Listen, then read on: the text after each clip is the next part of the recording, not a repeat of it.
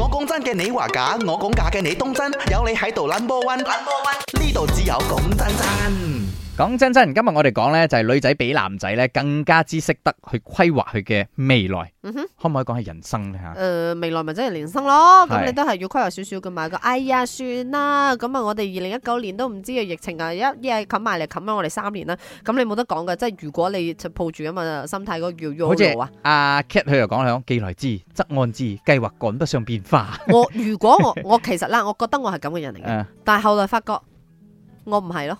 Hello Yun，Hello 葉朝明。 ，Hello，如果一個男仔唔識規劃自己嘅未來，邊有女仔會跟佢呢？好難講哎㗎呦，阿明又唔識啦，佢又唔係咁新聞主播，於咗過去。因為佢仲唔識過我。佢又 咁啊係，佢都真係你你老婆嚟講啦，佢都真係嗰種超即係嗯嗯咯嗯，佢喂，而但家係但係佢佢係知嘅，佢識得規劃嘅，只不過佢唔係好即係講出嚟，同埋咁緊張，但係佢知道佢自己應該係點樣做，應所以該知道自己應該要點樣做，同點埋樣去規劃有。有點樣做係。譬如話有小朋友愛買保險係啊，啊或者呢啲點樣啊，係係所以佢係一定係係係愛快快搞掂先嘅，係啦。所以今日我哋講嘅呢，就係女仔係咪比起男仔嚟講呢，更加之識得去規劃佢嘅未來 呢？見仁見智嘅，sex 嗯 sex 係男仔嚟，佢同我講幻想算唔算係規劃？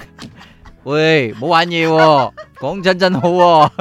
講到呢樣嘢呢，我應該都贊成嘅，因為到而家我都睇唔到我未來嘅路點行。好多人問我話有咩打算，有咩打算？誒、呃唔知啦，咁樣係會覺得計劃唔到嘢，好似成個人都棘冇乜住動力。哇，brother，你呢一個呢係叫做咩呢？係迷失方向。係啊係啊，我我我覺得嗯人總會有咁嘅階段。有有有，咁你有你自個己個都咁試樣過，你你要過咗去㗎，你唔係咯好逼你自己啊，逼你自己分分鐘做錯決係決定咯。咁啊，費鬼事啊！我聽你嘅聲呢，你不如揾一啲嘢令自己開心係嘅啦，先咯。先揾一啲你有興趣係咯嘅嘢，俾自己有翻動力，對生命同埋未來有啲期盼。 Yes，所以之後你唔係話啊，我一定要定落嚟，我我一年要賺幾多錢啊，咁我成家立業啊，買幾多物業，唔係咁嘅。嗯所謂你嘅人生嘅規劃同埋目標咧，你可以逐啲逐啲嚟嘅。嗯，yes，例如話，哦，我跑步先， yes，我一三五試下自己，我氣來氣喘，身體唔好啊，我跑十五分你鐘。俾你自己有二翻十動分力，鐘係啦，係你先要慢慢咁樣，慢慢一樣一步一步嚟前進，再從而